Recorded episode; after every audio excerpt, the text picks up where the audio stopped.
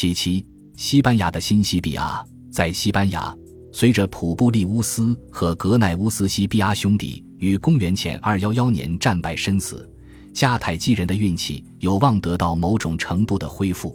然而，群龙无首的罗马军队坚定地聚集在卢基乌斯·马尔西乌斯塞普蒂莫斯麾下，以这种非正式的方式宣告此人为这支军队的领袖。此外，卡普亚的陷落意味着大批被用于围攻该城的罗马军队，如今可以被重新派往西班牙了。而负责监督西班牙的罗马军队的新司令官随后也被选定。由于某些原因，这一人选是有争议的。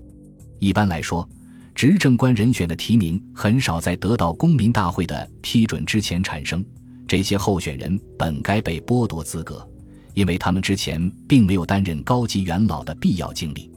事实上，强大的科尔内利家族似乎已经把一切都安排好了，以至于没有一个人站起来反对二十五岁的普布利乌斯·科尔内利乌斯·西比亚。那两位战死的将军分别是他的父亲和叔叔的当选。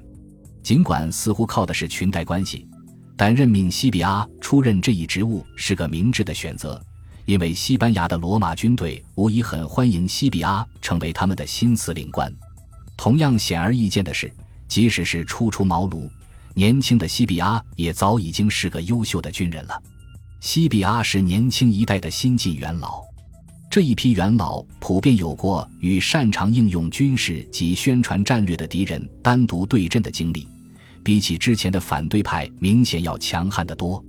西比亚的天赋很大程度上体现在他能够借用甚至改进许多曾为汉尼拔出色运用过的战略方针，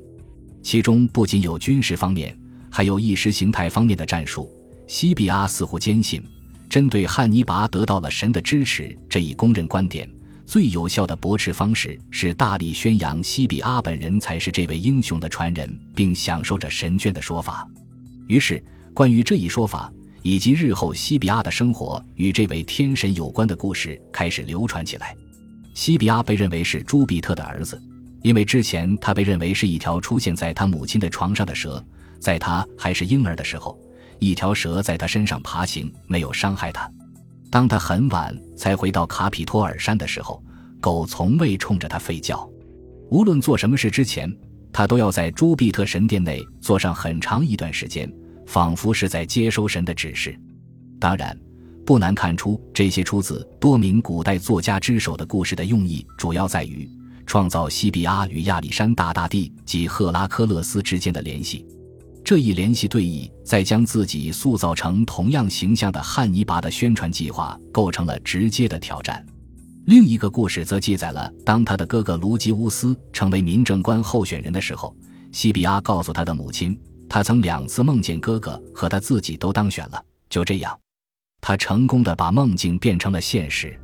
这个故事令波利比乌斯忍不住评论道：“人们如今认为，他不仅真的在与天神交流，也不仅在白天如此，即便是在睡梦中，这种交流仍在继续。”这些把西比亚说成几乎是一个真正的神灵的传闻，表明在罗马人的心中，政治。军事上的胜利与神眷之间的关系密切到了何等程度？尽管像李维或波利比乌斯这种惯于怀疑的历史学家可能会觉得，这些宣扬西比阿与天神之间关系的故事不过是些流言蜚语或乱立怪神的玩意而已，并对其嗤之以鼻。但即便如此，显而易见的是，西比阿本人似乎也在积极支持这些活动。尽管李维无疑将与西比阿那不可思议的出身有关的传说视为十足的小道消息，但他明确表示，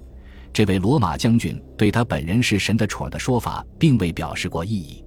他从未忽视过人们对这些奇闻异事的信仰，相反，他利用某种经过策划的行为，即既不否认，也不公开宣扬这种事来鼓励这一信仰。在其他一些类似的半真半假的传闻中。对他这样一个年纪尚轻的人的崇拜已经超出了限度，就是这类传闻，使得公民们放心地将承担着重大责任的最高统帅职务交给一个乳臭未干的小子。西比阿想方设法将自己塑造成英雄的做法，在公元前二百零九年的新迦太基围攻战中得到了恰如其分的体现。得知并无任何伊比利亚迦太基军队在距这座城市十天行程的地域范围内活动之后，西比阿决定发动进攻。这是大胆而明智的一招，因为一旦成功的话，他就将占领迦太基指挥官们的重要战略基地，并且还能严重削弱巴卡家族在西班牙的威望。西比阿将自己的舰队部署在正对着新迦太基的方位。并通过在该城东面向路一侧匆匆建设土木工事的方法，令守军以为进攻将从该侧发起。事实上，攻势是从西侧发动的，因为西比阿从当地渔民那里得知，与该城这一侧相连的西湖的水位相当低，退潮期间会变得更浅。傍晚时分，所有湖水都会通过一条将西湖与大海相连的水道流入海中。尽管如此。西比阿还是向他的部下讲述了一个完全不一样的故事。他声称罗马海神尼普顿出现在他的梦中，许诺将帮助他攻占这座城市。第二天，西比阿为了转移守军的注意力，首先从东面向该城发动了一波猛烈的攻势。之后，他命令五百名部下带着梯子越过西湖，在涉过了此时已并不深的湖水后，这些人迅速登上了毫无防备的西面城墙。随着罗马军队进入城内，新迦太基很快就陷落了。新迦太基为攻占中的尼普顿事件，与如今我们所熟知的被作为战略武器的造神运动的模式是一致的。波利比乌斯将这一事件视为西比阿将他的事业是出于神的授意这一信念灌输给手下的士兵，从而令他们变得更为乐观，以更充分的准备去面对这一危险的事业之类做法的实力。因此，汉尼拔不仅认为自己在战场上受到西比阿这个对手的顽强挑战，同时也将后者视为与迦太基人争夺天神英雄一波的可怕竞争对手。西比阿再一次用事实证明，他从汉尼拔那里学到了不少东西。他对新迦太基居民展示了自己仁慈的一面，让很多人回了家。他还向迦太基士兵许诺，如果他们愿意在他的战舰上服务、打杂的话。那他们最后将获得自由，从而成功解决了兵力问题。他还对在新迦太基发现的西班牙人质保证道：“只要他们的人民成为罗马人的盟友，他们就可以被释放回家。”罗马人在西班牙的事业又向前迈进了一步，因为他们缴获了不计其数的战利品，超过六百塔兰特的白银、大量军需物资以及一座造币厂。这座造币厂处于全面运行之中。因此，西比阿可以立刻开始铸造货币。如今有了这许多由自己支配的资源，西比阿马上将注意力转向正在西班牙作战的三支迦太基军队。大批人员叛投罗马一方，使得汉尼拔的弟弟哈斯德鲁巴认为，他必须尽快攻击西比阿。两军于公元前208年春在位于今西班牙哈恩省西北部的拜古拉相遇。西比阿通过大胆而果断的行动，很快就击败了哈斯德鲁巴的军队。迦太基人于是启动了预备方案，他率领残部北上，打算前往意大利与其兄会合。然而，在获得了这场伟大而具有决定意义的胜利后，发生了一件令西比阿感到尴尬，也令他陷入潜在的危机之中的事：一些西班牙酋长欢呼着拥立他为王。这是一个不为罗马所喜欢的头衔，在那里称帝的野心既遭人痛恨，又令人恐惧。但是，西比阿以独特而圆滑的方式做了回应，他要求肃静。随后，他告诉他们，他最为看重的头衔是他的士兵们赠予他的英佩拉托国王的称号。他说，在别处是最为尊贵的，但在罗马人听来却是刺耳到令人无法忍受的。如果在你们眼中，拥立他人为王的想法是人性中最为崇高的存在的话，那么你们可以在心里视我为王，但你们千万不能用这个头衔来称呼我。尽管西比阿宣布自己为王，但迦太基人尚未力竭，他们决定采取新的行动。一支军队在哈斯德鲁巴基斯哥的统领下，试图据守半岛唯一仍忠于迦太基的部分——瓜达尔基维尔河下游地带和加迪斯。而马哥将前往巴里阿里群岛招募新军。与此同时，哈斯德鲁巴巴卡率领其余的迦太基部队急速北进。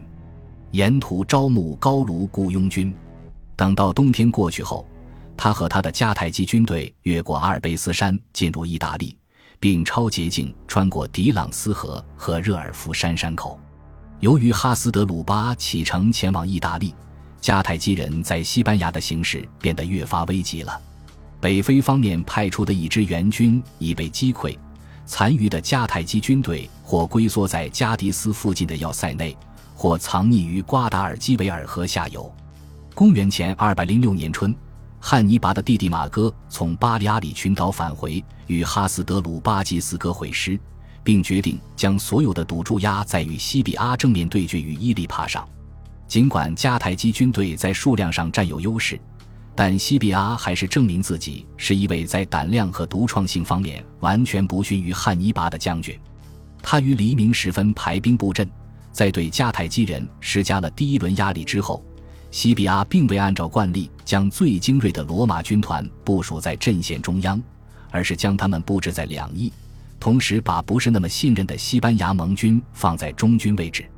因此，西比阿使用的是类似于汉尼拔在坎尼会战中所使用的战术，在命令两翼的军团转而向中央推进之前，排出了一条向前突出的战线。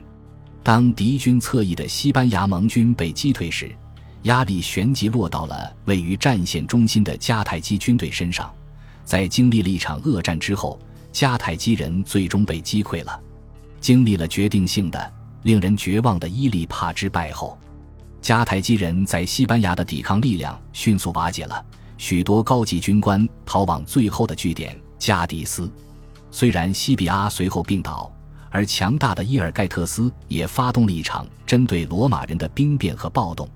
但这些都未能令迦太基人的事业再度振兴。到公元前二百零六年年末时，马哥，他之前不得不将原本忠于迦太基人的加迪斯要塞发起的一场叛乱镇压下去，离开了伊比利亚半岛，前往意大利与汉尼拔会师，而加迪斯人则向罗马人投降。那曾经如帝王的财产般熠熠生辉的巴卡家族的西班牙产业。仅仅存在了约三十年，就烟消云散了。本集播放完毕，感谢您的收听，喜欢请订阅加关注，主页有更多精彩内容。